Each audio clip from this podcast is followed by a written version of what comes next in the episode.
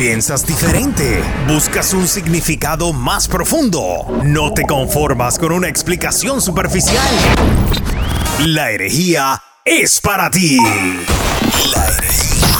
Sway. Con un grado en Biblia y Ministerio de Jóvenes. Y Carlos de la Teología de la Calle. Con estudios en estudios pastorales e interpretación bíblica. Vienen a darle una perspectiva diferente a las preguntas y situaciones cotidianas de la vida.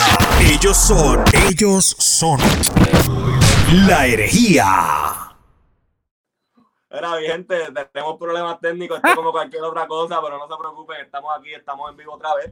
Eh, pero Estamos activos. Ahora sí me bebe con lo. Sí, no, ahora te veo, te escucho, te ves bien lindo. Gracias, eh, gracias, igual Pero papi, sí, como estaba diciendo en cuestión al tema, eh, que comenzamos, papi, a fuego a la lata. Sí, mano, yo no sé dónde, dónde tú te quedaste explicando. Me dijiste algo de que explicara de dónde sale toda esta controversia de Jota. Los dos posts, papi. Ajá, pues exactamente. Pues los dos posts, y específicamente, yo no tengo un grado, de hecho, él los borró. Yo me acabo de meter al. Un montón de fotos viejas y todo todo, borró todo, tiene solamente seis posts. Este, básicamente lo que decía era que en el primer post que puso era como que, Dios mío, yo solo quiero que me acepten, yo solo quiero ah, vivir, amar a mis amigos, amar a las personas, etcétera, y ser feliz con mi identidad, etcétera. Mucha gente tomó eso como que ah, estaba hablando de su sexualidad. Eh, entonces, después, en, en los comentarios de ese mismo post, muchas personas entonces sí pusieron corazones y banderas gay o del LGBTT, etcétera. Y entonces esa, a esos comentarios él respondió a lo que muchas personas cristianas consideran afirmativo con corazones eh, o dándole las gracias, etcétera. So, ahí todo el mundo, la mayoría del cristianismo se fue ballistic, eh, perdieron, la perdieron y empezaron a decir y hacer videos a que J se fue, ahora es homosexual, que vendió el evangelio, que, bueno, ya tú sabes, es el zafacón de cosas que siempre dicen, este, criticando, señalando.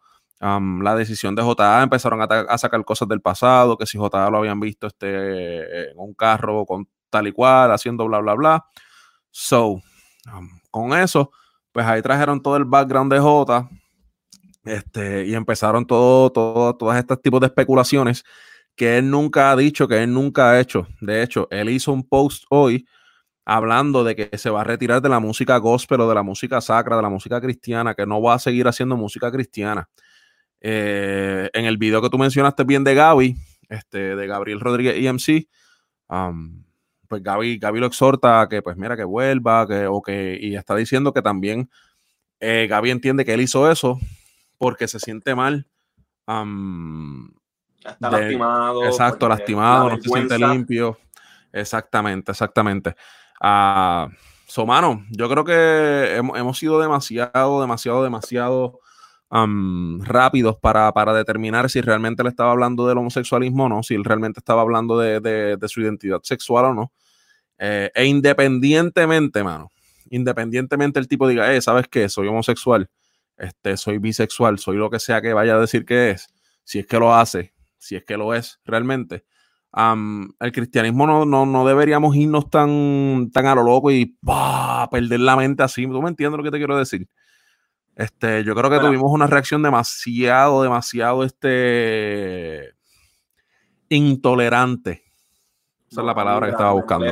ahora mismo me, me, da rabia porque yo, en cuanto al tema de J, yo quiero poner la J a un lado. Yo no quiero seguir hablando de J porque es que yo no lo conozco como muchos aquí no lo conocemos, como aquellas personas que hicieron post y que sí que sé yo, como si lo conocieran y diciendo... De toda la vida.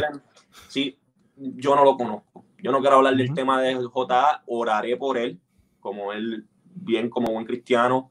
Le deseo, ¿verdad?, que, que, él pueda restaurar esa relación con Jesús. Si en algún momento Dios me da la oportunidad de hablar con él, lo haré. Espectacular. Pero, pero, pero, vamos a hablar de la homosexualidad y la iglesia. Esto es una pelea que llevamos en esta última década. Yo creo que nosotros no hemos hecho un 8 con un grupo minoría. Nosotros hemos hecho un escándalo. a voces por ahí, insultándolo. Eh, obviamente yo tengo mis pensares de que es que nosotros todavía tenemos una mente bien retrogada, bien machista. ¿Me entiendes? Esas cosas que nosotros, ¿sabes? No, no sabemos no estoy diciendo, y vuelvo a decir, yo no estoy aquí diciendo que yo estoy a favor de la homosexualidad, porque no, el que me conoce sabe, eh, pero aquí, ¿me entiendes? ¿Qué rayo es lo que tiene la homosexualidad que la gente se escandaliza? Y la pierde. Como si se fuera el peor pecado del mundo, ¿me entiendes? Como si fuera la gran abominación. Y no estoy diciendo que, que está, que ah, pues más leve, no, no quiero que pongan aquí palabras en mi boca pero ¿por qué rayos la iglesia hablan de un homosexual, papi, se escandalizan y, comienzan a tirar piedras? Al garete. Loco, lo hacen sentir mal. Pero entonces, si es una persona, si es un hombre que tiene un vicio de pornografía o es un mujeriego, no, no, es que tú tienes que entender que eso es parte de la, naturaleza. El proceso. Dios trabaja de una manera independiente y lo va llevando paso a paso. Loco, ¿sabes? ¿Qué, yo no, eh, ilumíname, ¿qué rayo es lo que tiene la homosexualidad que provoca eh, esta furia, esta, esta algarabía dentro de la iglesia? Real. ¿Me entiendes? O sea, nosotros yo creo que tenemos que ya, son más de 10 años en la misma lucha. Yo creo que tenemos que madurar. Loco, no, esto, esto es lo que lleva desde los, desde los 60 mínimo con, con el movimiento hippie que empezó por allá en Estados Unidos, los 60, etcétera.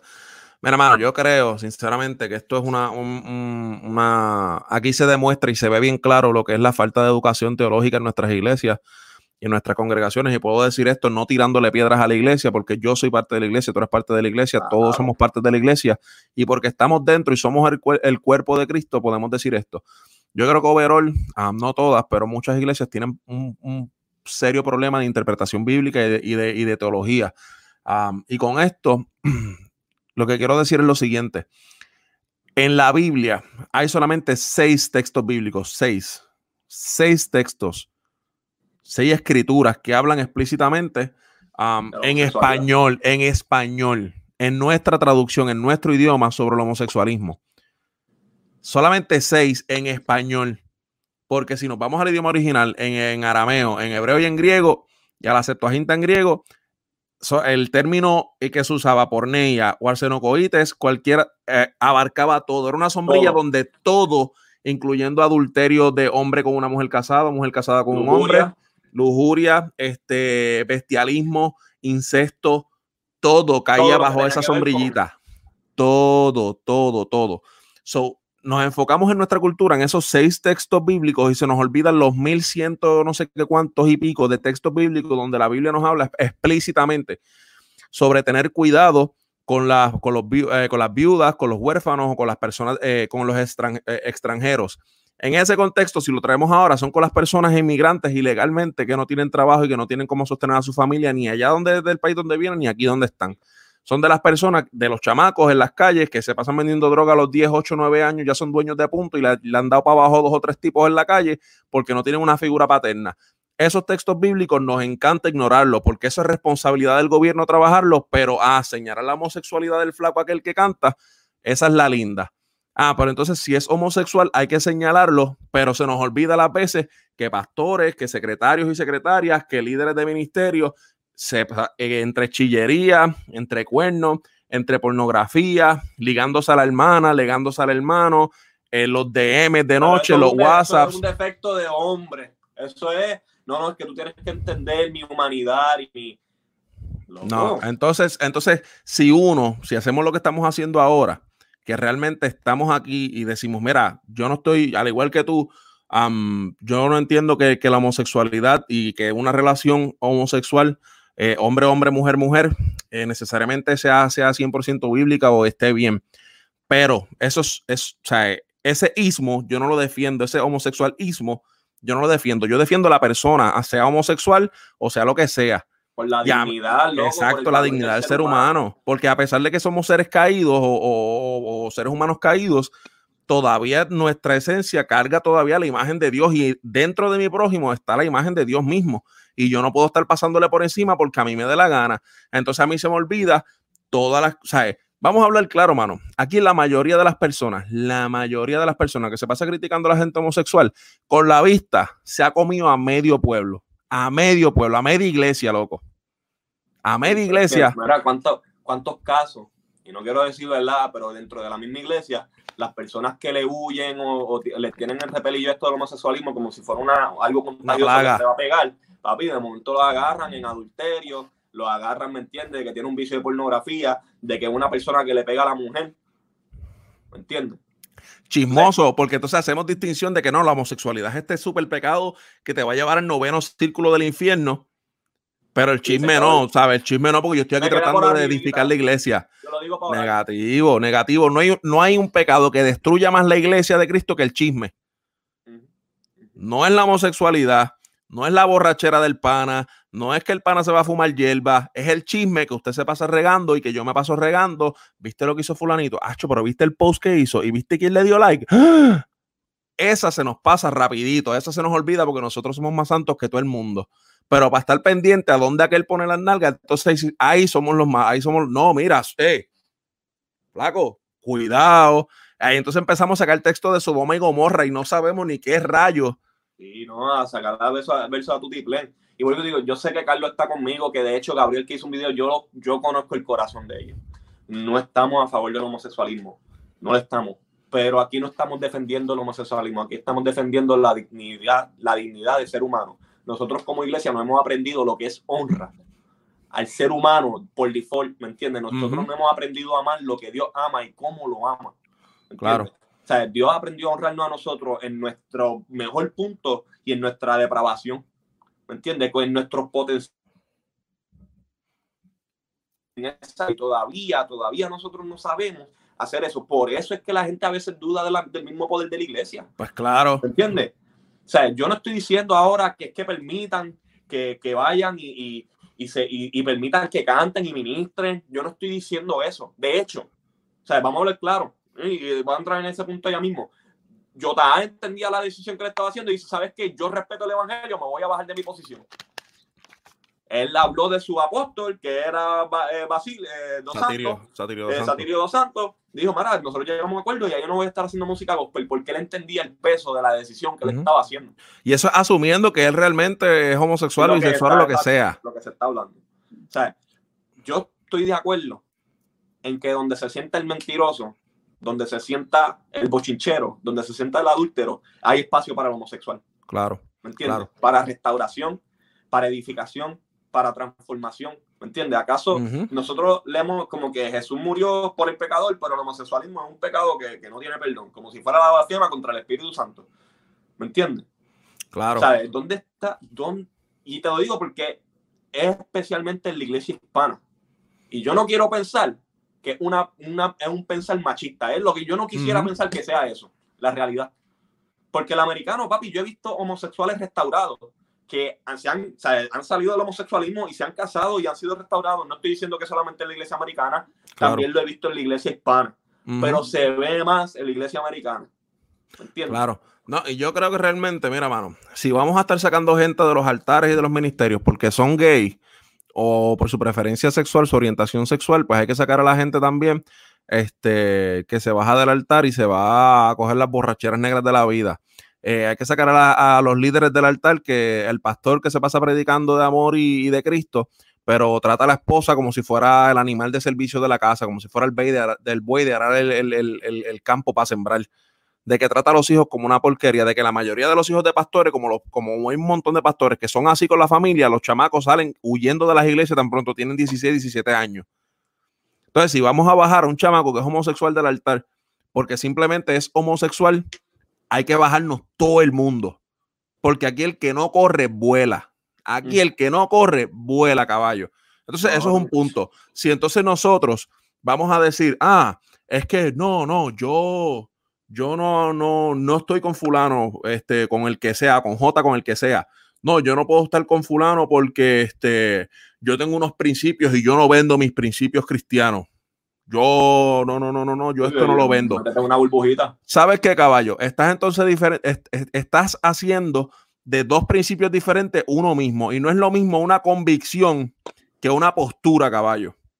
Y estás haciendo de dos cosas una sola cosa. No es lo mismo la convicción de que yo sé que el homosexualismo está mal o lo que sea, versus la postura de que a pesar de que yo no estoy de acuerdo con tu estilo de vida, yo soy tu pana, yo te amo y yo voy a ser tu amigo aunque me, aunque me cueste eh, lo que sea en, el cristianismo y en la iglesia. Mi postura es estar contigo y amarte como Cristo te amó.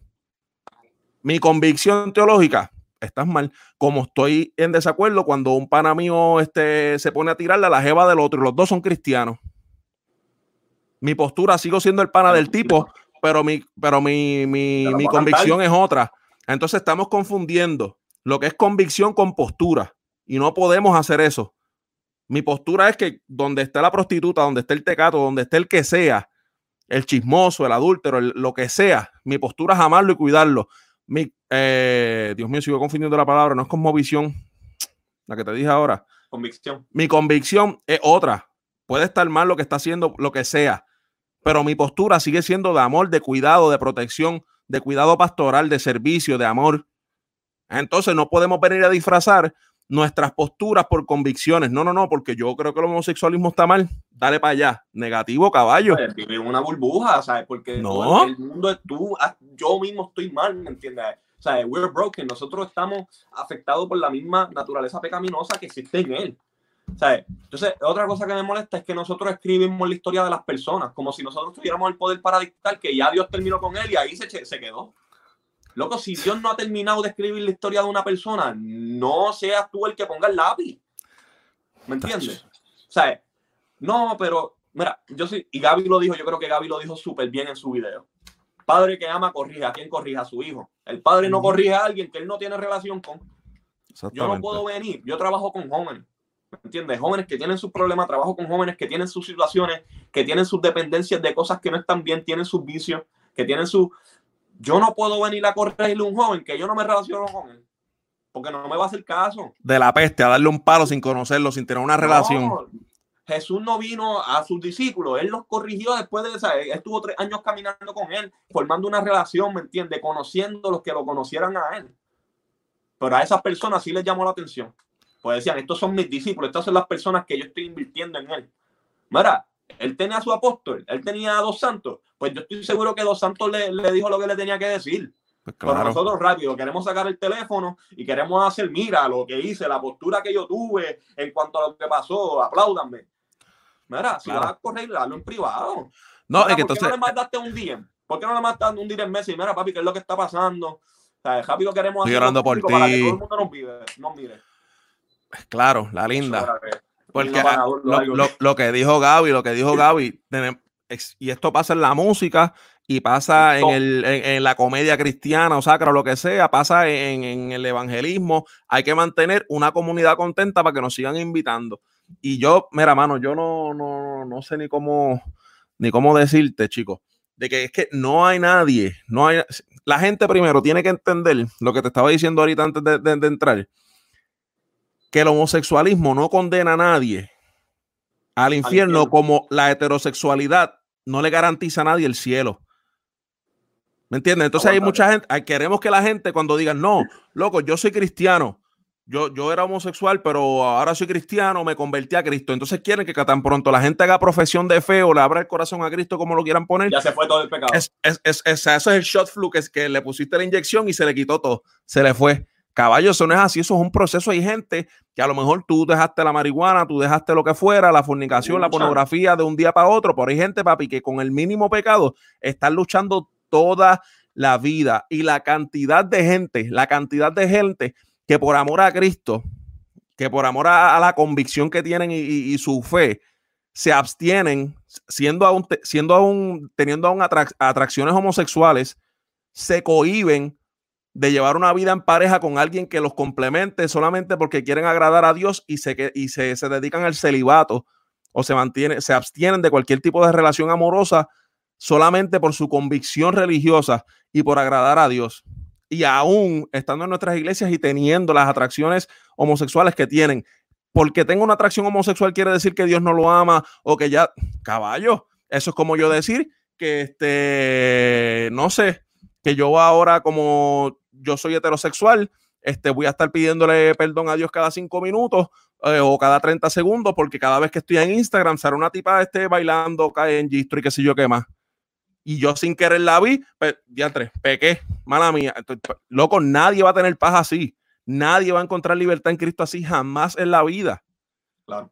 Claro. ¿Me entiendes lo que quiero decir? No, totalmente. Esperamos que tengamos una varita mágica y ya se le fue el homosexualismo. Caballo, es un proceso. Hay gente que si se va a recuperar de su homosexualismo, si podemos decir recuperar o lo que sea, pero hay gente que simplemente va a seguir teniendo una atracción que no es lo mismo que orientación sexual, que esa es otra.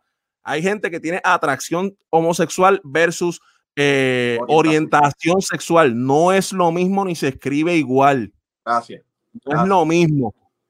No es lo mismo, entonces pretendemos tratar a todo el mundo bajo, el, bajo la misma sombrilla de que, ah, porque tiene una, una atracción homosexual, esa es entonces una orientación sexual que ya se arrastró con todo el mundo, porque también pensamos que los homosexuales andan por ahí con la vida más promiscua del mundo, buscando tener sexo cada cinco minutos. Caballo, no es como una persona normal. Que, mira, hay otra cosa dentro de esto, y estoy 100% de acuerdo contigo en eso. Mala mía, eh, ya me descargué. Toma agua, que la persona no se tropezó, decidió quedarse en el suelo.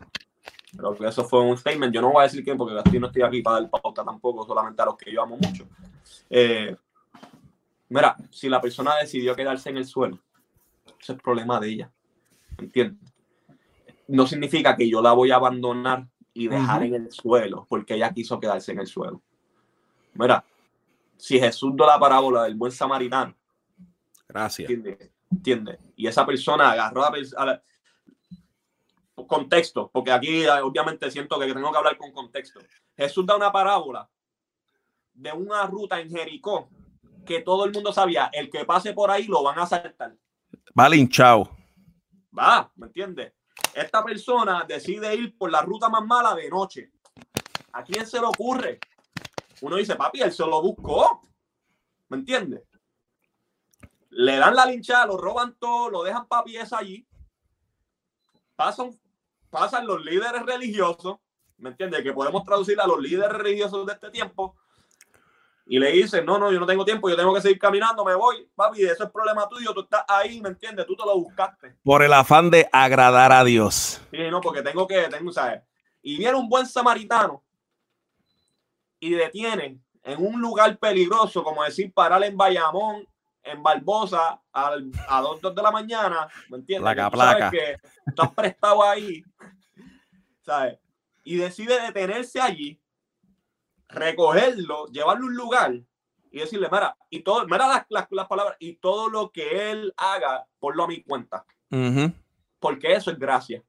Él no le preguntó de que si tú querías ser sanado, él no preguntó de que por qué tú estás ahí, él no le dijo, papi, eso te pasa, él actuó te lo ganaste. ¿Me entiendes?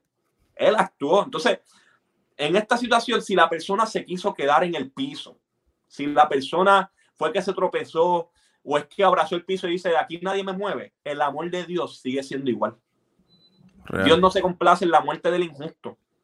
¿Me entiendes? Pero nosotros a veces actuamos de como que Dios dice, papi, cuando venga el juicio te chavaste y está riéndose y jaja, ¿me entiendes? Como que para el barbecue. El evangelio no es así. ¿Sabes? El evangelio es uno que abraza a las personas que están caídas aunque se quieran quedar ahí. ¿Me entiendes? La persona reconoció que él no podía estar en un ministerio y se bajó. ¿Qué yo le voy a hacer? ¿Añadirle a su culpa? ¿Le voy a añadir a lo mal que se siente? Darle encima del golpe que ya tiene. Papi, como dicen, y no me gusta decirlo porque como yo soy parte de la iglesia, somos parte de la iglesia, pero la iglesia es la persona que lastima a los de su propio ejército. ¿Entiendes? Real. Y yo creo que, mano, debemos dejar, o sea, tenemos que dejar de ser reactivos, estar reaccionando a las cosas y comenzar a ser proactivos. Mira, ¿por qué no te preguntas, mira, qué fue lo que pasó en su vida que, que lo llevó a eso? Y cómo nosotros podemos evitar que eso pase. Eso es una forma de ser proactivo para las próximas generaciones. Pero sabes que la gente sigue viendo, papi, esta gente no está lista porque siguen reaccionando. Papi, así nos ven, así nos ven, como que no estamos listos, cuando yo pienso que no, nosotros sí estamos preparados para trabajar con situaciones así. Nosotros sí estamos preparados, ¿me entiendes? Para, para incluso dar consejería y, una y psicología clínica. para, esas situaciones. Y muchas veces, mano, muchas veces, esa consejería, lo que, lo que simplemente esa persona está buscando es alguien que se siente y llore con ella, mano. Papi, o que escuche qué fue lo que le pasó. ¿Ya? ¿Ya? ¿Entiendes? O sea, yo no puedo, la gente nunca va a abrazar nuestra solución hasta que nosotros no sepamos cuál es su problema. Tan sencillo como eso. O nunca van a abrazar nuestra solución y decir, mano, eso no hace sentido, hasta que nosotros no nos sentemos con ellos y digamos, papi, ¿qué es lo que te pasa? Háblame, ¿sabes qué fue lo que te pasó? Real. Mano, y sabes que yo estaba buscando, hablando de eso mismo del liderato y de, y de cómo debemos reaccionar. Eh, yo estaba buscando unas estadísticas. De hecho, yo tengo unos libros aquí que te envié ahorita que se llama People to be Loved. El que lo quiera buscar está en inglés, no está en español. Es muy bueno. Y, anyways, da unas estadísticas sobre los adolescentes que tienen, que tienen esta, esta disyuntiva o, este issue de que no saben qué hacer con su sexualidad, sienten atracción por el sexo, eh, por el mismo sexo, etcétera. Y dice que es más, es más posible o el, eh, es de dos a siete veces más, more likely, este, más, más posible, más, ¿verdad? Que, que, suceda de que de dos a siete veces más posible de que un adolescente cometa suicidio cuando busca ayuda de un líder religioso versus cuando la busca de un líder secular. Y a mí eso me dio, me hizo un taco y dije, diantre, ¿cómo es posible que, que, que, que, la estadística sea que jóvenes, adolescentes que busquen ayuda de pastores y líderes cometan suicidio eh, o estén predispuestos a cometer suicidios de dos a siete veces más que si buscan ayuda en un sitio secular. ¿Qué entonces me está diciendo eso? No del joven que está sufriendo la, eh, eh, esa disyuntiva de que no sabe qué hacer con su atracción sexual o su orientación sexual. Eso me habla a mí del liderazgo de la iglesia. O de la postura que está tomando la iglesia. eso me habla de, la postura. quiero aclarar aquí. No es, la gente rápido a decir, ah, pero es que las, que las personas no religiosas lo aceptan tal y como es si tú te pones a escudriñar bien cuál es el problema, y te lo digo porque trabajo, vuelvo y digo, trabajo con jóvenes, si tú te pones a escudriñar bien cuál es el problema, no es el hecho de que en la, en la sociedad lo aceptan y en la iglesia no, aunque podría ser un problema también, porque nosotros como religio, eh, como institución religiosa no estamos llamados a, si tú quieres, realmente quieres cambiar, tú no te puedes quedar en el mismo estado. No es el hecho de que yo voy a aceptar tu conducta Papi, si estás buscando ayuda es porque sabes que algo no está bien, yo no tengo que aceptar tu conducta. Pero yo, como a ti como persona, ¿me entiendes? Vuelve, digo, el valor de la vida humana, la dignidad del ser humano, ¿me entiendes? En inglés se le dice the sanctity of life. La imagen de Dios está impregnada en esa persona, yo no la puedo rechazar. ¿Me entiendes?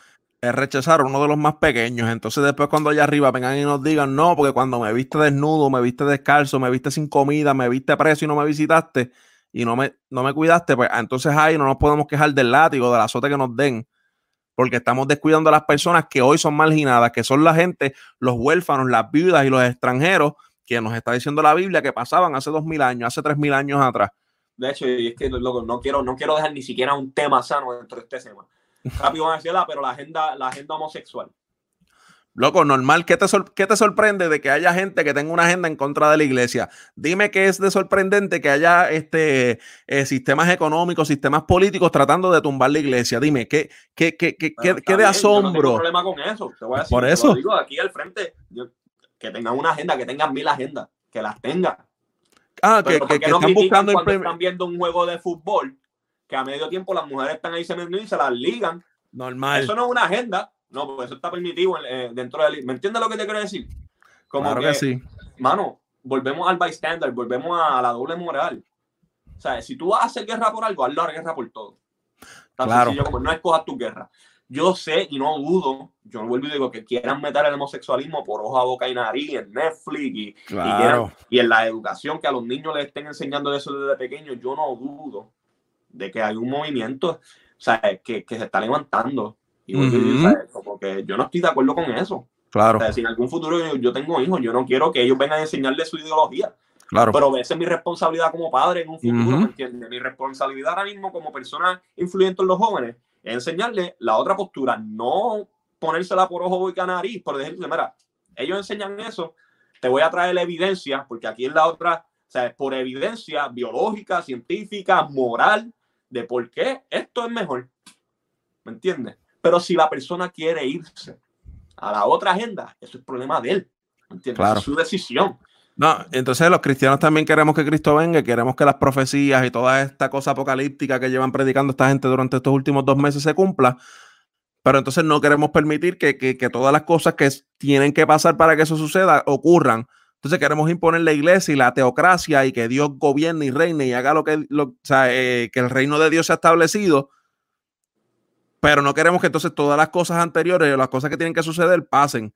Y tiene que haber lo que estábamos hablando la semana pasada, la marca de la bestia, que no es, no es un chip, no es que te, no es que te van a hacer un tatuaje en la frente con el 666, que es un sistema que tiene que tomar el control y que, y claro, y que, y que va, va, a pasar un tiempo de opresión o de gran tribulación para la iglesia, tiene que pasar y si eso es parte de él, bro, let it be, deja lo que pase. ¿Cuál es el problema? Que, que tengamos que hacer iglesia escondidos, que, que nos persigan, que nos, que nos critiquen loco, la iglesia ha aprobado, la iglesia crece cuando hay persecución. Es, eso es ley. eso es ley. Yo no quiero que piensen que nosotros odiamos a la iglesia. yo hablo esto, yo hablo esto porque a mí me duele. Yo hablo esto porque yo soy la iglesia y me duele. Y porque amo la iglesia. Cuando Jesús lloró por Jerusalén, él le dijo todo, ¿me entiendes? No era porque él odiaba a Jerusalén, a él le dolía, ¿me entiendes? A mí me duelen las cosas que pasan en la iglesia hoy día y me duelen las personas que uno está tratando de alcanzar. Y uno está tratando aquí de, mostrarle, ¿me entiendes? El amor del Padre para que regresen a la casa, ¿me entiendes? Y lo que tenemos aquí, papi, es un salto para afuera que, ya no se sabe ni la hora que es. no hacemos esto porque estamos en contra y como, bro, es que Gaby habló también en ese video y mala mía que lo vuelve y lo repita. Papi, es que lo bajó durísimo. yo no, yo no estoy ni siquiera en contra de los escribos y fariseos, pero me duele, brother, porque, ¿sabes?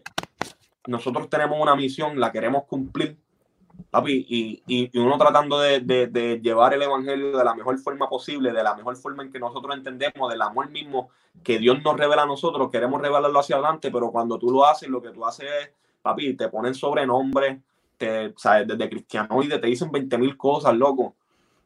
Y, y pues claro que lo tengo que hablar, porque yo estoy seguro de que tú y yo no somos ni Gao ni, ni Solafide, somos los únicos que estamos en esta postura. Yo sé que hay muchos buenos cristianos que están diciendo, mano, qué bueno que se está hablando. Claro. ¿Me entiendes? no piensen que, que los odiamos, no piensen que, que, sí me da coraje, sí, claro que me da coraje, claro, que sí me, me, indigno. Pero no es, por, no es por odio, al contrario, es por amor.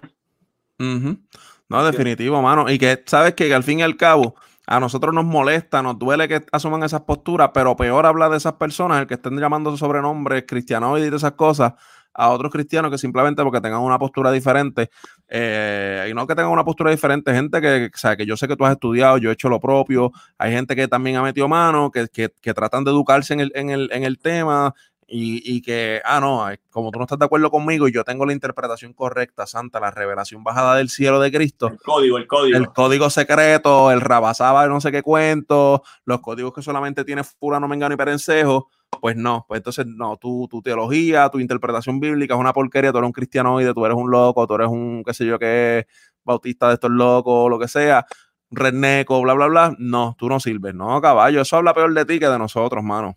¿Me entiendes lo que te quiero decir? Mira, yo sé que la Biblia no es, ni siquiera un versículo, y ahora que me acuerdo, pero de que Dios ama el pecador y aborrece el pecado. Mira, es la realidad. Es la realidad, porque si Dios no amara al pecador, no hubiera muerto en la cruz. ¿Entiendes? Si Dios no amara a la persona que comete pecado, no, no, no estaría en esa. Dios, al contrario, eh, Dios toma el pecado de nosotros más serio que nosotros lo tomamos, porque mira lo que le ocurrió a Jesús en la cruz. Claro. ¿Entiendes? Él toma, él toma en serio lo que está pasando en esta sociedad. Yo ahí difiero, yo, yo, yo, no, yo no creo eso, pero eso lo dejamos para la semana que viene. No, no, De hecho, lo, lo quería hablar ahora. Yo, no, porque nos faltan dos temas más. y, y, que los quería dejar con esto para irnos para el otro tema, ¿me entiendes? O sea, Dios sí toma en serio el pecado de la humanidad. Eso sí. Lo toma muy en serio, ¿me entiendes? Claro. Pero también. Tan en serio que le costó la vida a su hijo. Exacto. O sea, pero a pesar de que yo creo en un sacrificio efectivo, como otros enseñan un sacrificio limitado, yo creo que amó Dios al mundo. Él no dejó una persona sin amor. Así este, eso incluye a Yotada, incluye, incluye, incluye, a las mismas personas que lo están criticando. A, todos nosotros, ¿me entiendes? Somos parte de, de, a quien Dios realmente amó. Eso es. Así que ya sabes. tema que yo creo que me va a también darle un malestar estomacal Antes de pasar al otro tema, vamos a leer dos o tres comentarios. Gracias a todas las personas que se están conectando, gracias a todos los que están compartiendo. Gracias, gracias, gracias. gracias por el apoyo. Dale share, y comenta, ¿sabes? No, dale share para que sean más herejes. Se fueron en bro de la gente. Todos tenemos nuestras propias luchas y lo triste es que sacan el libreto castigador en vez de ayudar al muchacho. Así mismo es Robert. Gracias por conectar, eh, por comentar. Este, vamos a ver qué dice por acá. Romano vale, eh, Reina Valera, porque Cristo, cuando aún éramos débiles a su tiempo, murió por todos los impíos. Págata, nada más con el testigo. Sí, déjalo ahí. vamos a ver quién más se conectó por acá. y ese versículo, o sea, a su tiempo, esa es la vida. loco. La vida. El que juzga solo se olvidó de dónde Dios lo sacó. Nada más con el testigo. Aguántate que voy. De hecho, eh, eh, esperen el, con Ruso es que tú tienes un live después sí, de este, después de esto vamos a estar en el Facebook de Ruso haciendo un live ahorita allí a las 9 horas de Puerto Rico. Va a estar Solafide y Joshua, este, un muchacho psicólogo también. Vamos a estar un ratito por allí si Dios permite. Eh, vamos a ver eh, ok, esos son hasta ahora los, comentarios, yo creo, más, más, más importantes. Ahora sí, papi, el tema que. Eh, si lo dije mal. Amaud, algo así, yo no sé ni cómo se pronuncia el nombre. Yo sé el apellido, Arbery. Arbery. Eh, Arbery. Eh, me duele porque. Bueno, estoy en Texas. ¿entiendes? Y sí, hay mucha gente buena, yo no estoy. Pero aquí he experimentado el racismo first hand eh, personalmente lo, he experimentado. A mí, siempre lo he dicho, a mí tú me puedes criticar personalmente y me vas a resbalar porque yo soy ese tipo de persona. Yo soy este tipo de persona que si tú tienes una crítica, lo hablamos. Si tú me quieres vacilar, me vacila. Yo no tengo problema con eso. Eh, pero me hierve la sangre cuando lo hacen con otra persona que no sea yo. Cuando se la montan a alguien, cuando, cuando lo ridiculizan, cuando está el racismo, me, me molesta. Matt Arbery es una persona que murió a manos de dos personas, y hay que decirlo así, de dos personas blancas. Claro que sí. a manos de dos personas blancas corriendo, él no estaba haciendo ninguna. De hecho, Matt Arbery, para que no se lea negro, estaba corriendo, creo que era por su vecindario, estas dos personas y lamentablemente, tristemente, eh, lo mataron simplemente porque era negro, porque aquí es que no pare más, no, no, esto no tiene que ver con que el tipo hizo algo, eh, él era negro, le tocó el color. Y por eso ellos entendían, dos personas blancas entendían que tenían el poder para matarlo. Padre e hijo. Mano, ¿sabes? Es que, loco, no sé, no tengo ni palabras, en serio, ¿no? Como que... No, yo te entiendo, mano. Y sobre todo nosotros que somos latinos, ah, por lo menos tú y yo pasamos un poco con ficha porque somos blancos, entre comillas, de test de, de, de piel.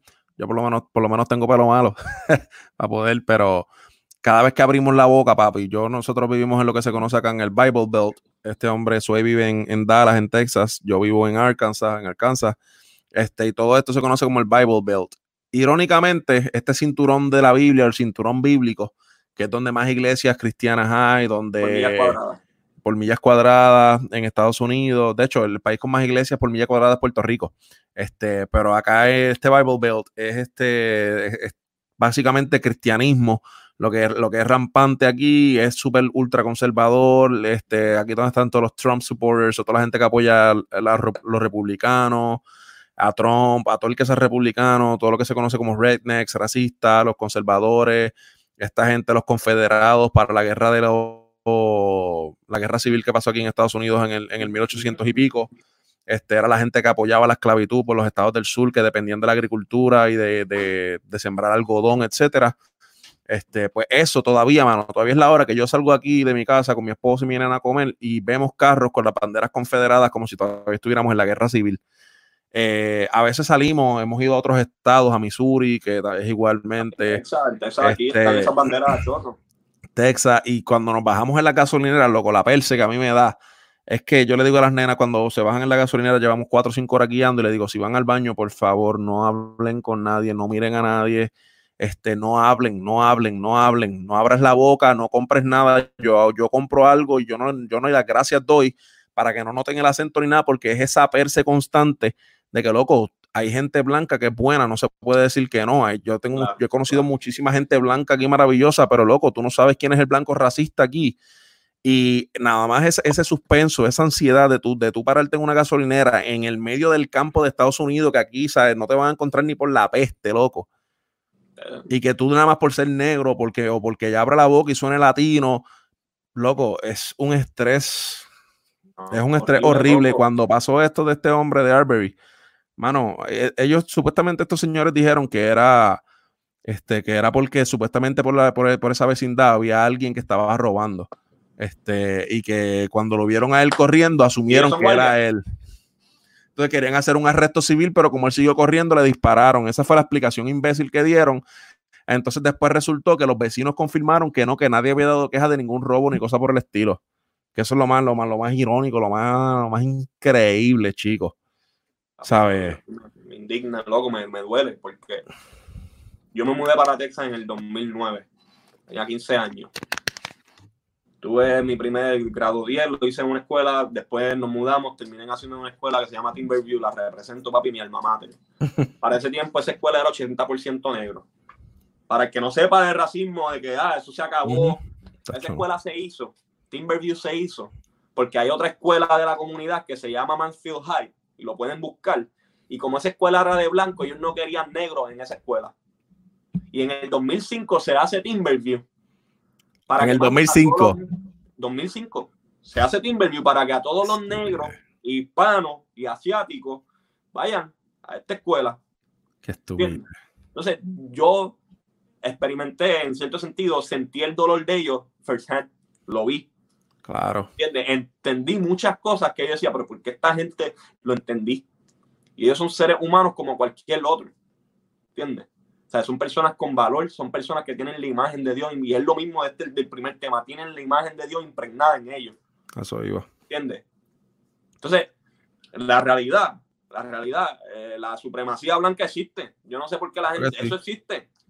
¿Entiendes? Aquí tú eres blanco y te paran, el guardia te da la te da, mira, pues no, ¿me entiendes? Puedes irte, o sea, te dan el break. Ahora mismo lo que está pasando en Michigan, gente que están armados, blancos, están armados en el medio, en el Capitolio. Para eso no le disparan. Normal. eso no le con uno en la pierna para que brinquen. Y eso, que, que Michigan es de, estos estados este, demócratas que son, que son anti, anti armas y toda esta cosa, que no es como los republicanos, que acá es normal tuve gente cargando pistolas y rifles, o como si fuera el bulto de la, de la escuela, normal. Pero un hombre negro que está corriendo, vienen dos personas, le pegan un tiro y de hecho, ahora es que vienen a arrestarlo porque esa persona estaba libre hace yo creo que dos semanas atrás en su casa, relax, hasta que fue que hicieron el leak al video. El, el, el, asesinato pasó en febrero, loco. En febrero, ¿sabes? Ya vamos, estamos en mayo, vamos para junio. Tres meses. ¿Entiendes? Eso se reporta. ¿Dónde estaban los guardias? Ah, y se arrestó porque se liqueó el video. Si no, se estaban en la libre. No se liquea el video, gordo. Esa gente todavía estuviera en su casa comiendo este balde, haciendo barbecue ahora mismo allá abajo en Georgia. Normal, normal, como si nada pasara, loco, como si nada. Entonces, hay personas que, del, que usan la Biblia, y por eso es que traemos el tema aquí hoy, porque es que hay personas que usan la Biblia para defender la esclavitud. no, racismo. Eh, como si eso fuera. Ah, no, porque la Biblia habla de esclavos, pero es que en la esclavitud que, y esto yo creo que lo he compartido tanto en esta semana, que la esclavitud que habla la Biblia no es la esclavitud que nosotros conocemos. La esclavitud que habla la Biblia es que dicen que el que presta es esclavo del que prestó. Digo, el y hasta que, no pague. El, que pide prestado es esclavo del que presta. Déjame corregirme, porque me hacen un meme. Este, ¿Sabes? Si yo, le, si yo le presto algo a alguien, eso es lo que enseña la Biblia, hasta que esa persona no me lo pague, ella me sirve. ¿Me entiendes? O me, paga con dinero o me paga con su servicio. Esa es la esclavitud que habla la Biblia. Entonces, ellos se aferran de ese principio de esclavitud, no del principio bíblico, sino de decir, la Biblia habla de esclavo, yo puedo tener esclavo. Básicamente eso es lo que pasa si tú no pagas pensión. Si tú no pagas, vas preso. Pues antes era, si no pagas, tienes que trabajar en mi casa, básicamente. De hecho, en el séptimo año, el año del jubileo, todos los esclavos, deudas que tú tuvieras, imagínate que en el séptimo año las deudas estudiantiles se van. Tacho, los El año del jubileo. ¿Me entiendes lo que te quiero decir? O sea, yo no entiendo todavía por qué usan la Biblia para apoyar el racismo o en este caso la esclavitud. ¿Y por qué, por qué las dos daban de la mano? Porque es que la esclavitud se formó por el racismo, pensando que la gente negra era inferior. Irónicamente era inferior, pero físicamente superior para aguantar el castigo y el trabajo que una persona blanca no hubiese aguantado. Ni el ritmo de trabajo que una persona blanca hubiese aguantado. Irónicamente eran inferiores, pero necesitaban la mano de obra de gente físicamente superior. Es ridículo, mano.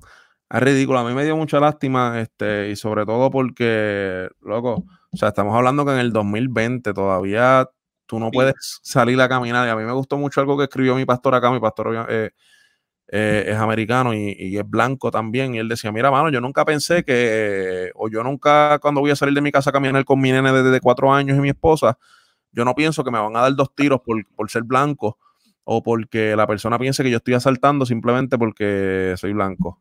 Y, eso nos tiene que llevar a nosotros a una reflexión teológica de, brother, no todo el mundo tiene eh, e, el mismo, la misma bendición que nosotros tenemos, a no de ser blancos o algo así, sino de vivir en un sitio donde realmente pues no pase. Entonces, es responsabilidad de nosotros como iglesia que, que las iglesias que están en sitios así, donde el racismo es más rampante, donde la droga es más rampante, donde la prostitución es más rampante, donde el robo es más rampante, donde todas las cosas que denigran y, corrompen al, ser humano es más fuerte y más rampante, es obligación de la iglesia decir presente y que la voz sea más fuerte. La iglesia no se puede unir a la voz del opresor y pasarle la mano como que no, mano, esto es un asunto racial, loco. Por eso mismo es que nosotros como iglesia tenemos que estar metidos ahí si usted no ha leído la carta, por ejemplo, que escribió Martin Luther King desde la cárcel de Birmingham, Alabama, a los líderes blancos de las iglesias, léala. En esa carta, Martin Luther King, de manera magistral y de una manera increíble, barrió el piso con todos los líderes blancos que en nombre de Dios le decían, ¿sabes qué? Tu lucha nos parece justa contra el racismo, pero tienes que esperar en Dios, tienes que dejar de hacer estas cosas que están afectando nuestra economía. Y Martin Luther King le dijo, sabes que estás entonces escogiendo el lado de la y el lado de Satanás porque estás escogiendo denigrar a las personas que Dios le ha dado su imagen, lo que estábamos hablando ahorita. Y es trabajo de la iglesia, es trabajo nuestro meternos ahí, en esos sitios donde la, gente es, es más denigrada y más pisoteada por el sistema, por lo que sea que esté pasando, y la iglesia tiene que levantar la voz más fuerte para que esas cosas no, pasen, porque es inaceptable que en nombre de Dios se justifique el racismo, se, justifique el asesinato, se justifique lo que sea, es imposible, eso no puede pasar. Luego, estar en silencio es una respuesta y eso es lo que la gente todavía no entiende. Claro que sí. Cuando te preguntan de quién tú estás a favor y tú te quedas en silencio en un momento como este, ya me dejaste saber de a favor de quién tú estás. No, tú estás parado. Sí, ¿me entiendes? La iglesia no ha dicho nada que yo sepa, perdón, no quiero generalizar. Yo no he visto, por ejemplo, alguna iglesia como tal, no, yo he visto de la mía, de mi pastor que lo tengo. en David Tripp hizo un clase de post. En la madre. David Tripp es blanco, un pastor blanco que yo sigo, escribe brutal. Y él escribió un poema. Es que no lo puedo recitar porque es que no lo tengo aquí, pero lo pueden buscar en mi Facebook o lo pueden buscar en el Facebook de él.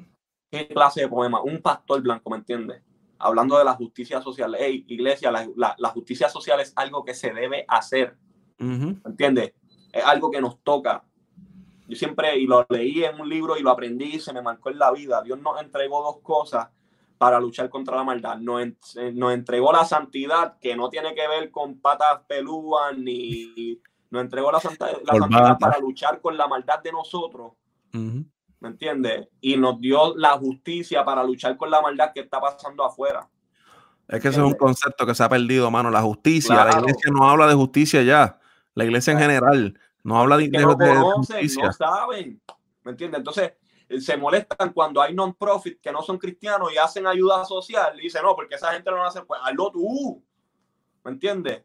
Le doy gracias a Dios y, lo, y, lo, digo aquí porque es que son personas que amo. Yo, me, yo muchos viajes misioneros que yo he hecho, lo he hecho con Hunger Corps. Y esa gente son bases cristianas, aceptan a todo el mundo, cristiano y no cristiano, para dar, y, y se van a las comunidades que nadie va y me entiende, y luchan, me entiende, por los valores de esas personas, que si necesitan agua limpia, vamos a darle agua limpia, que si necesitan una casa, vamos a construir una casa. ¿Por qué no podemos hacer eso con la comunidad de color? ¿Por qué no podemos hacer eso con la comunidad, me entiende, hispana? No, porque entonces rápido será, no, que eso es socialismo. Loco, tú no, sabes ni la definición de socialismo, brother, que vas a estar hablando tú de socialismo y capitalismo, mano está hablando de que, por ejemplo, dentro del racismo los, hispanos caemos, que son las personas que muchos de ellos mantienen tu como, economía corriendo y tú estás hablando de socialismo porque no los quieres ayudar. O sea, es anormal, es anormal. entonces, sea, ¿qué, ¿qué, vamos a hacer en una situación como lo de Matt Arbery, me entiende? Que me rompe el corazón, ¿me entiende? Porque es un padre o un hermano o un hijo que no llega a su casa, ¿me entiende? Salió y no volvió. Simplemente porque, no, correr, porque no fue que salió, no fue a saltar un banco, no fue que salió este a matar a alguien, a violar a alguien, fue que el tipo salió a yoguear, a hacer ejercicio normal. y yo digo, ¿sabes? No, no usen la Biblia para, para justificar esa atrocidad, ¿me entiendes? Tan, para mí eso es, que eso es asqueroso, ¿sabes? El racismo para mí es nasty. ¿Sabes? Porque literalmente por default tú estás diciendo que tú eres mejor que otra persona. Simplemente por el color de la piel, que es algo que este. Papi. Tan, tan frío, hermano. ¿Sabes? Tanta hermosura que hay en la diversidad. Y tú estás diciendo que tú eres superior simplemente porque parece un vaso de leche. ¿Entiendes? que no puedes no puede estar media hora trabajando debajo del sol porque te da una insolación que te muere. No, no, y ¿sabes? yo digo, mira, no, pues entonces yo soy de las personas, yo tengo panas que a mí me vacilan por mi. De hecho, es más, les voy a decir, uno de mis mentores personales, no voy a decir el nombre, pero él es blanco. ¿Me entiendes? Eh, él es blanco y el tipo me vacilaba a mí, a veces me decía, ah, vete a cortar la grama. Porque soy hispano. Y a mí no me molestaba. ¿Tú sabes por qué? Porque yo conocía su corazón y yo sé que podía vacilar. Yo no estoy diciendo que ahora, si tú tienes pana, pues, obviamente hazlo con personas que tú tengas de confianza. No es que tú dejes de vacilar, porque yo también creo que hay mucha generación que es bien sensitiva. No lo niego. Changuísima. Pero yo sé que ese, ese mentor mío nunca lo haría con una persona que se ofendería y nunca lo haría para, para lastimar a nadie. Él lo hacía conmigo porque él tenía esa confianza conmigo, ¿me entiendes? Claro. y eh, sabía cómo tú lo ibas a tomar. Claro, claro, o sea, yo no, yo no sé qué rayos, como dice, estamos en el 2020, la gente piensa que el racismo se acabó cuando Martín Lutero ganó esa guerra, loco, eso fue en el 1960, han pasado ya 50 años y todavía estamos en lo mismo. 20 años después le vinieron a dar el día feriado que se celebra en enero. Y lo tuvieron que pelear a capa y espada la familia y todo el mundo, porque si no tampoco se lo iban a dar. Y también fue una estrategia política del gobierno para revalidar, que no vamos a entrar ahí tampoco. Pero. No, no, pero me entiendes, yo creo que tenemos que hacer, ¿sabes? como iglesia, en cuestión al racismo, toda, no se ha acabado la lucha, no se ha acabado, punto. Tenemos que levantarnos, ¿me entiendes? Pues a favor del oprimido, a favor del hispano, a favor del negro, incluso hay, hay, racismo contra el blanco también. Yo no lo. No, Pero en este caso, en este caso, no fue un blanco el que murió. En este caso, no fue un hispano, fue un negro. Y yo creo que como iglesia debemos de levantarnos, ¿me entiendes? Y, y ser la voz de aquellos que no pueden hablar porque si ellos hablan, los ridiculizan, porque si ellos hablan, los marginan, si ellos hablan, ¿me entiendes? Pues mira, si ellos no pueden, yo hablo por ellos.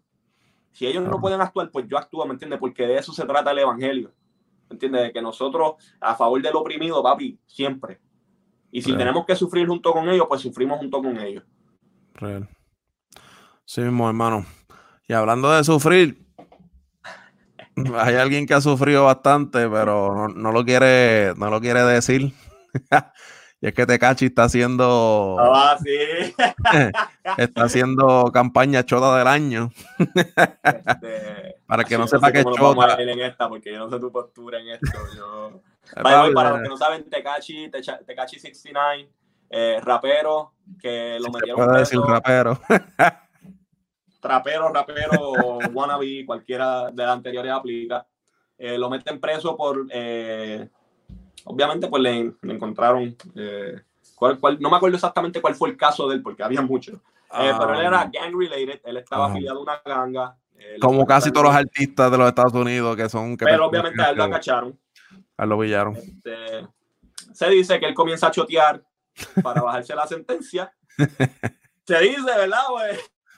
Se dice porque salió de una sentencia de, 75 años, se la bajaron como a, como a 12 meses. Este, está libre, salió hace poco, hace la semana pasada salió, rompe ah, récord, etcétera, etcétera. Pero queríamos hablar aquí de los famosos bro codes o de los, códigos de la calle, si realmente es algo saludable tener, si es algo que verdad es algo que es bueno tener, que, es la que hay. Y yo me río porque es que yo lo siento que, que Carlos y yo no, estamos. Loco, yo no sé, yo realmente, mira, mano, yo creo que. El chota muere por la boca. El chota muere como el pescado por la boca. Entonces, si tú, y es que hay dos puntos, mano, si tú realmente sabes en la que te estás metiendo, ah, cuando, cuando te metes a una ganga, y a lo mejor en Puerto Rico las gangas no son tanto de, de color de piel o de barrio, etcétera, son más bien de caseríos o cosas así, este, o de, o de, estos famosos dueños de puntos de caserío, lo que sea. pues, hermano, si tú, si tú sabías lo que te estabas metiendo y sabes que de ahí solamente se sale con los pies para el frente o preso, pues caballo, o sea, tú tienes que mantenerte en esa línea. O sea, si tú sabes que o sales muerto o preso, te tienes que bregar con la que hay. Si choteaste para salir bien, porque no aguantas, no ibas a aguantar la cárcel, porque la cárcel te iban a matar también, o lo que sea, pues gordo, tenías que aguantar. Ahora el tipo también tiene un punto válido, que es que supuestamente antes de que él empezara a chotear, a él le estaban, le estaban corriendo la esposa. Ahí quería llegar. Exacto, supuestamente lo querían matar antes de que él empezara a chotear. Este, que lo, lo, lo querían secuestrar antes de que él empezara a chotear. So que realmente aquí la pregunta es: si a ti te traicionan primero, tú te vas a mantener leal a ese código de la calle. Este, a cualquier código, vamos a ser bien sinceros. Exacto. Es que, loco, Rápido decir, Josué Chota, no quiero hablar de, vamos de la situación, ¿me entiendes? sí, en los tiempos de antes, en los tiempos de Al Capón, en los tiempos de, que otro así, de Dillinger, en los tiempos de, Dios mío, de, 30 por allá abajo. de Bofa, ¿entiendes? Gente de poder, gente que realmente movía la grasa. Esa gente, papi, morían fiel a su grupo, sí o sí. De hecho, el Chota no llegaba a un juicio. No llegaba a un juicio. le daban para abajo, ¿me entiendes? Esa gente no choteaba porque ellos creían en la lealtad y en la fidelidad de ambas partes. ¿Me entiendes? Si, tú eres, si tú eres el jefe mío y a mí me meten preso, tú confías en mí de que yo no voy a chotear, pero yo confío en ti de que tú también me vas a cuidar, incluso yo dentro de la voy a cuidar de los míos, ¿Entiendes? Nosotros estamos en una generación, Papi, que ellos son sus propios dioses. Ellos corren por la de ellos y si tú no corres por la de ellos, pues te chavaste. Me explico. A la que tú estés preso, yo puedo hacer por los tuyos lo que me, me dé la gana y yo no te respeto. ¿Me entiendes? En este caso de Tecachi no estamos hablando solamente de presos, estamos hablando de los bro codes que existen y los girl codes, whatever. La gente siempre va a, ¿me entiendes? El, el, ¿Cómo dice? La cabra siempre va a tirar para el monte. Para el monte. Y yo siempre voy a jalar para mi lado en última instancia. Claro. En el caso de Tecachi, yo no estoy de acuerdo, pues, ¿sabes? Con el cuestión de. Porque no estoy hablando de aquí, que yo estoy en la calle, estoy chuteando, pero en cuestión de lealtad, en cuestión de confianza, en cuestión, ¿me entiendes? En esta cuestión de la lealtad, y lo digo porque soy cristiano, en algún momento, Dios quiera o no, ¿me entiendes? Si viene una persecución, yo tengo que mantenerme leal a lo que yo creo. Porque tú sabes por qué me mantengo leal, porque Dios a mí me asegura, ¿me entiendes? Que Él siempre va a estar conmigo y siempre va a estar leal a mí. Cuando a Tecachi le secuestran la mamá. También. Fue... No es que, es que pensaban, es que lo hicieron. Le secuestran la mamá. Lo secuestran a él. ¿Me entiendes? Le roban. La misma, y esta, la misma ganga, o sea, no es que lo está haciendo un, la misma ganga de él, el mismo grupo de él. A su baby mama, eh, ¿me entiendes? Fue tipo hasta que se huya. Eh, estaban teniendo relaciones con ella. La persona en la cárcel, ¿qué tú esperas? Que ella tampoco, no sé si fue obligada o si realmente fue no por se dice, pero ¿qué tú esperas de una persona que no se mantuvo leal a ti? Loco, es que realmente en la calle y ahora mismo no hay. Y antes pasaban esas esa mismas insecterías, hace 50 años con Pablo, con 30, 20 años atrás, 40 años atrás, con, y con Al Capón en los 30 y todo ese cuento. Pero realmente, realmente, realmente, Aquí esto de, mafias y gangas y todo eso, aquí la gente realmente lo que está buscando es cómo salir bien de la manera más fácil y cómo ellos implementar su control y su dominio de la manera más fácil este, y de la manera más rápida que le produzca más resultados más rápido. Este, y al fin y al cabo, mano, aquí todo el mundo se mantiene leal al código de la calle. Hasta que lo ellos. Y solamente mientras pueden tener un beneficio mientras ellos están guisando en la calle de chavo, de mujeres, de qué sé yo qué más, se mantiene el papi real hasta la muerte. Nos vamos a todos a Real G. Cuando te meten preso, tú solamente eres leal a ti mismo y a tu supervivencia. Y la gente, lamentablemente, digan lo que digan, de lo que sea, de Tecachi, lo que sea, el tipo va a buscar y todo el mundo va a buscar la manera de sobrevivir y de ellos mismos salir bien y salir por la puerta ancha. Y si a ti en la calle te va brutal y estás haciendo chavo con velocidad, te meten preso y te ofrecen salir bien, salir en menos tiempo con los mismos chavos para seguir trabajando y haciendo chavo fácil en la música, loco, cualquiera de los tipos que le secuestró la mamá, loco, todo el mundo se va a ir por la chorrera porque al fin y al cabo ese bro no existió nunca eso fue una una, Exacto, un viaje mental solamente para tratar de mantener un orden en un sitio y en una atmósfera y en un ambiente y en una cultura donde no hay regla, donde la regla es aquí vive el más aquí sobrevive el más inteligente y el más fuerte. Punto. Anarquía, ¿me entiendes? Entonces, es lo que digo, si, si uno por supervivencia, si uno por supervivencia jala para su lado, ¿me entiendes? Dice, yo voy a tomar lo que mejor me convenga, cuánto más cuando las personas que tú le eras leal te traicionaron. ¿Sabí? O sea, es como que yo no creo que aunque él, no choteara y pasó todo eso, que cuando él sabía que quisiera volver con ellos. Eso es, o sea, entonces, obviamente, digo, o sea, es que para mí, a mí me hace, puedo hablarlo porque me entiende, yo tengo convicción. Claro pero obviamente el evangelio a nosotros nos ponen a prueba todos los días, loco. ¿Entiendes? Pero a mí lo que me vuelve y te digo, a mí lo que me da seguridad como persona, si es que existe un bro code entre Dios y yo, a mí lo que me da seguridad es que yo sé que él no me va a fallar. ¿Me entiendes? Yo sé que el papi él se va a mantener fiel a mí, no porque yo lo crea, es que él, mismo lo dice, ¿me entiendes? Aun cuando tú no eres fiel, yo me, me, permanezco fiel. ¿Entiendes? O sea, yo tengo esa seguridad como cristiano de decir, papi, Dios no me, Dios no me va a tirar la mala. ¿Me entiendes? Puedo pasar por problemas, puedo pero yo me mantengo leal porque es que yo sé que él no me va a tirar la mala. Entonces, en la calle no se puede decir eso. ¿Me entiendes? No, no, puedes, ¿me entiendes? O sea, eso es, eso es, ¿me entiendes? Echarte la soga al cuello porque en cualquier momento alguien se te va a virar. En cualquier momento alguien va a estar en una situación que le toca y él va a jalar para su lado. ¿Me entiendes? Por más, todos lo hemos, o sea, a mí el que me diga, no, yo siempre he sido fiel, yo voy a decir embustero. Porque en algún momento, en algún momento, aunque sea por cinco segundos, papi, fallaste. Aunque sea en la mente, papi, y aquí es como dijo Jesús, si, si flaqueaste en la mente tuya con la mujer del otro, lo mismo aplica. Si flaqueaste cinco segundos para traicionar al pana tuyo o al corillo tuyo, papi, ya te fuiste, te moriste, no fuiste ah. leal. No, entonces, no justifico, porque aquí, ah, José Chota, no es eso. No justifico lo que hizo, pero lo entiendo. No, pero ahora el batch de honor es el Chota, porque ahora te cachi lo hace con algo que, mira, yo soy Chota y tengo un prendón aquí de 1.6 millones de pesos. Como que estás promoviendo la insectería y estás promoviendo que la gente, que los bandos se rompan, que la gente se vaya a switch y que ahora entonces no es un secreto a voces que todo el mundo persiga el poder y que persiga el, ellos estar arriba y el ellos salir bien a costa de matar a todo el mundo, de traicionar a todo el mundo, de, de insectar encima a todo el mundo, ¿me entiendes?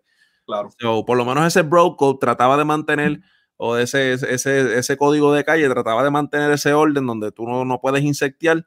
Ahora, papi. no, es que ella es, para mí eso nunca ha existido, mano. La realidad, la realidad real. Siempre la gente, es como, es como, es que amor condicional. Papi, yo, yo voy a mantenerle a ti mientras tú supla. a mí. En el momento en que yo vea que tú vas a tirar para tu lado, pues yo voy a tirar para el mío. ¿Por qué tú crees que, el, un código de la calle es nunca vincularse o relacionarse sentimentalmente con un pana, con una mujer o algo así? ¿Por qué? Porque a la hora de decidir entre tu vida o la, o la de esa persona, se te, puede costar la vida a ti y este mundo es tan egoísta que te dice, no, papi, para que, se, para que llore la mía, que llore la de ellos, olvídate de eso. a la hora de, de, sopesar, no vas a poder, caballo, o se te va, a decir, y para mí, y esto no sé si tú para mí el problema de eso puede ser que incluso en ese, ese, pensar está dentro de nuestra comunidad cristiana. ¿Cuál específicamente? E, ese mismo de que yo me voy a mantener leal a ti mientras tú te mantengas leal a mí. Loco, ¿me entiendes? Cada rato, la gente hace eso con Dios todos los días mientras lee la Biblia. No, y como que es, triste porque la realidad, para el progreso de la sociedad, para el progreso de las relaciones, yo creo que el mejor ejemplo que nosotros podemos tener es el de Dios con nosotros. Yo siempre digo, mano, esta persona te falló, ok, pon esa relación de tú con esa persona en una balanza y pon tu relación con Dios en la otra. ¿Entiendes? Entonces, pues tú pésala. ¿Cuántas veces tú le has fallado a Dios y Él se ha mantenido fiel? y esa persona quizás te falló en un momento, pues cuál, cuál, como cristiano, obviamente, yo no, yo no pretendo que una persona de la calle actúe de esta manera, eh, pero como cristiano, ¿cuál entonces es tu postura? Decides perdonarlo y reconciliar, porque a mí me defeca cuando la gente dice, pero yo lo perdono, pero no significa que tengo que tener una amistad con él. ¿Tú imaginas que Dios dijera, papi, yo te perdono, pero you're on your own now? Tú estás, eh, ¿me entiendes? En, la tuya. ¿Me entiendes? la Biblia dice que nos entregó el ministerio de la reconciliación. la persona quizás te vuelva a fallar, la persona quizás vuelva a abusar de tu, de tu confianza, pero yo le digo, pon en balanza la relación de tú y Dios con la persona. ¿Entiendes? O sea, yo creo que es un pensar de que es real, de que la gente se traiciona, pero yo creo que no debería de existir dentro de la comunidad cristiana o debería de eliminarse, porque eso sí trae división. Eso sí trae, ¿me entiendes? Dividiendo bandos. Es que de toda la vida ha existido el corillo que va detrás de los panes y los peces, Corlo. De toda la vida. Pasa con Dios, pasa con los líderes, de gente que se pega al liderazgo de las personas en la iglesia, buscando posición, buscando reconocimiento, buscando trabajo, buscando lo que sea, no realmente buscando a Dios este, mano, pasa en todos lados, en, cualquier ambiente eclesiástico, en cualquier ambiente de la iglesia, en cualquier etapa de la iglesia, pasa, pasa y va a seguir pasando porque los seres humanos tienen esa necesidad y ese, ese de esto de, de, sentirse eh, apreciados, reconocidos, en control, en poder, de sentirse que, que, que, ellos son el centro de todo, que nosotros somos el centro de todo.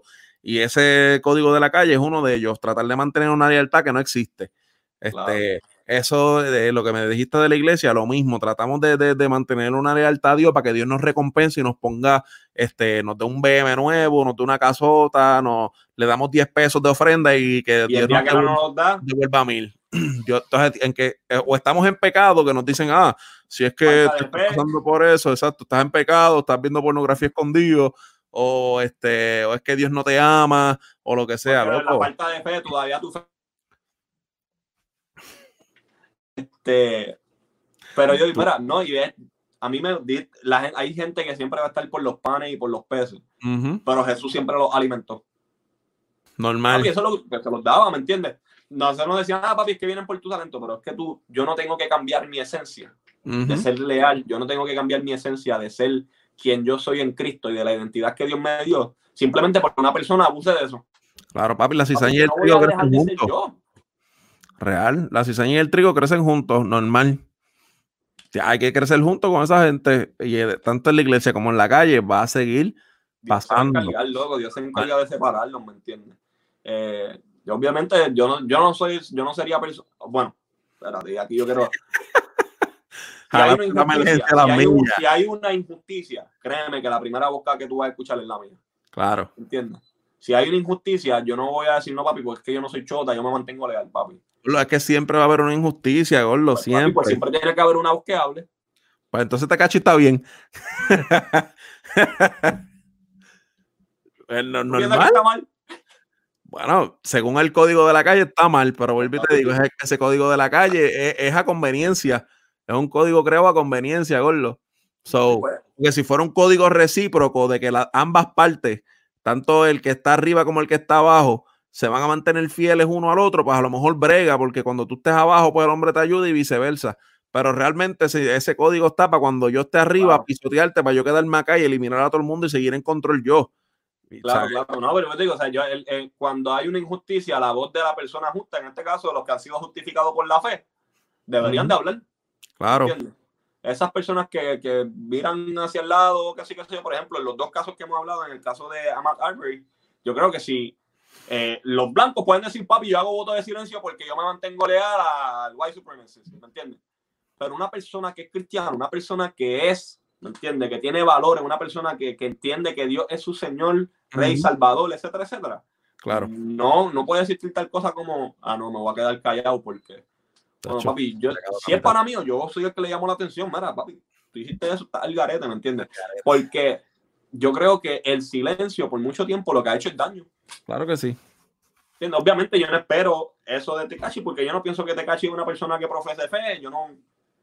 Este, pero en mi caso, como yo soy una persona que yo veo injusticia y me incomoda, por, obviamente por valores que yo tengo, por mis creencias, créeme que yo voy a hablar. Claro que sí. ¿No? Y súper, hermano. Yo creo que en, resumidas eso es lo que hay que hacer, hermano. Cuando haya una injusticia o algo así, nuestra, nuestra, nuestra convicción de fe nos obliga, pero esa convicción de fe religiosa no es, no la aplica a todo el mundo. No, de la calle. Yo no espero que una persona en la calle piense igual que yo. Claro. convendría, pero. si quieren salir vivo y no con los pies para adelante, pues péguense esta fuente. Uh, Este, H, en verdad el, episodio de hoy me lo he disfrutado, eh, a pesar de que sí tenía coraje, me siento mucho mejor, gracias por escuchar. ¿Qué, Livianito. Eh, sí, no, papi, eh, como quiera, como dijimos, ¿me entiendes? Dale subscribe si no le has dado subscribe al canal de La Teología de la Calle, dale share, compártelo con tus amigos, comenta qué piensas, haznos preguntas, ¿me entiendes? Nos puedes seguir en nuestras redes, a mí me puedes conseguir literalmente como mi nombre, Josué Soy Calimano en Instagram, me puedes tirar un DM, siempre trato de contestarlo lo más rápido posible. Carlos, ¿cómo te pueden conseguir? La teología de la calle en todos lados. en todos lados. todos lados. Papi, este, yo creo que ha sido excepcional los temas que hemos hablado. Eh, yo creo que tú te tienes que ir. Será hasta la próxima porque tú tienes otro live. ya mismo, a ver si como algo. Pero familia, gracias por conectarse, gracias por compartir, gracias por comentar. Este, gracias, Suey, por conectarte también, eh, por todo esto que estás haciendo conmigo, mano. Gracias por, por, por decir presente. Y ya sabes, siga Soy también. La música, Gordo, creo que vas a sacar música nueva en estos días. Sí, pronto, no, Y eso que no me has dicho nada, papi. Este, no te voy a decir nada. A, mi, a, mis redes eh, se está cocinando algo bien bueno. Eh, música que realmente lo digo, a mí me gusta mi música, yo me la disfruto. Eh, tan pronto salga, yo espero que ustedes la disfruten con nosotros, la canten, se la aprendan. Este, pero ahí vienen un montón de cosas súper buenas. Eso es. Así que ya sabes, familia, suscríbase por allí.